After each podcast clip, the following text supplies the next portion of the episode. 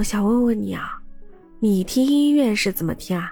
用耳机、音响，还是直接手机或者是你的电脑公放？我最近就是感觉自己耳机使用的时间太长了，像早上去上班啊，一路上都是戴着耳机，然后上班一整天几乎耳机也没有摘下来过，最后下班路上还是要戴耳机，我就觉得耳朵好像有点不堪重负了耶。你好，我是暖兔子，欢迎收听今天的节目。就这两天耳朵其实不太舒服嘛。我就尽量回到家里，我就不会再戴耳机了。哎呀，但是没办法，你看我录个音还得戴耳机。今天看到了一篇英国医学杂志上面发表的一个报告，就让我挺毛骨悚然的，就突然觉得很后怕，你知道吗？是什么呢？这项报告就是说，我们的青少年和年轻人在使用我们个人收听设备。就比如说手机，或者是像 M P 三或者 M P 四这种数字播放器，还有就是去酒吧呀，去一些娱乐场所那种很嘈杂、很喧闹的音乐现场的时候，一些收听习惯很可能会导致听力损失。天哪，我看到之后就觉得，哇，我好像在伤害我的耳朵诶。而事实上，估计像这种。令人振奋的音乐很可能会导致全球大概有十三点五亿的年轻人会面临这个听力损失的风险。在这个研究里面嘛，这个作者考察了从二零零零年到二零二一年二十一年里面发表的有三十三项的同行评议的研究，大概覆盖了十二到三十四岁之间的一万九千多个人。而这个不安全的标准是什么呢？就是每周要超过四十个小时，然后这个音量分贝大概在八十分贝这样的一个收听环境，这个就已经是不安全的标准喽。而这个研究它证实，就是我们的年轻人和青少年他们不安全的收听率是很高的，大概有百分之二十三点八一的人。在我们自己的这个设备上面收听音乐，有百分之四十八点二的人是在那种很嘈杂的环境里面收听音乐。那这样估计下来，就大概有十三点五亿的年轻人会面临这个听力损失的风险。而听力损失主要就是因为声音过大、时间过长，而且这个听力损伤会随着这个时间的推移，一点一点累积起来的。我们在听音乐、听声音或者之后会感到耳鸣，而且听力也许已经有点损伤了，就是你听起来很吃力。这种听力损失是永久性的，你知道吗？最终就是要带一些助听器和人工耳蜗。最近我还帮我爷爷买了一个助听器，虽然说他这个是因为年纪大了，所以造成了这个听力是受损的。我买回来之后，还要帮他调节这个助听器。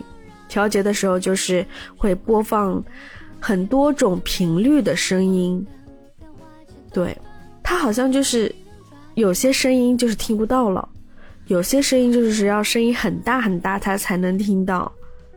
这好像就是听力受损的一种表现，就是某些频率是听不到的。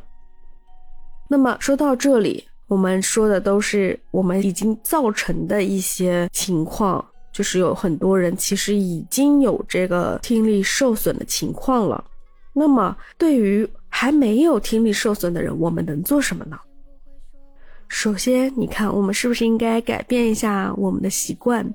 像收听音乐，我们要稍微控制一下时长，还有就是用的耳机，我们也要注意点儿，还有这个音量。我发现很多人听音乐是要覆盖掉所有周遭的环境的声音的，这其实就是你的这个收听的声音的分贝是太高了，是对听力损伤是很严重的。所以我们要改变的习惯就是把音量降低，把这个听声音的时长要减少，就是避免长时间处于这个噪音的环境中。还有一些 KTV、酒吧这种地方，我们就尽量少去了。毕竟它是一个很嘈杂的环境，长时间处于那样的环境，对我们的听力一定是有损伤的。然后呢，就是在噪音环境下，尽量不要戴耳机。就是如果外面的环境很嘈杂，那我们就不要再戴耳机了。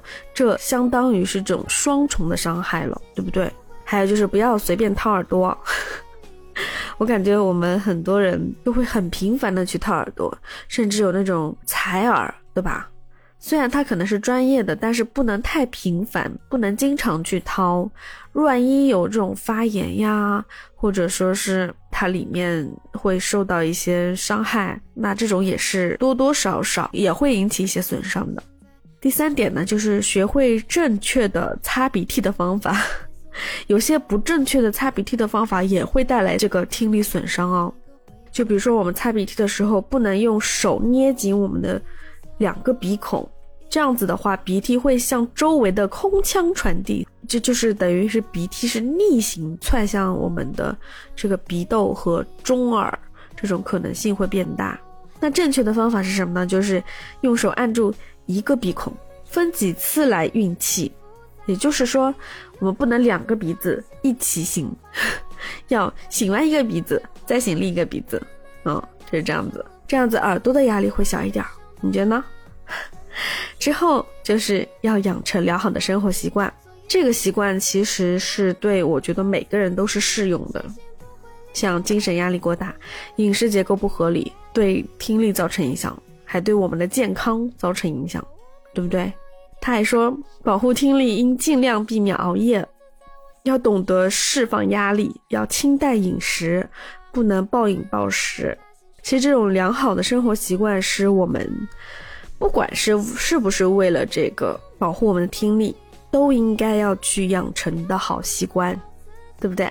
你觉得呢？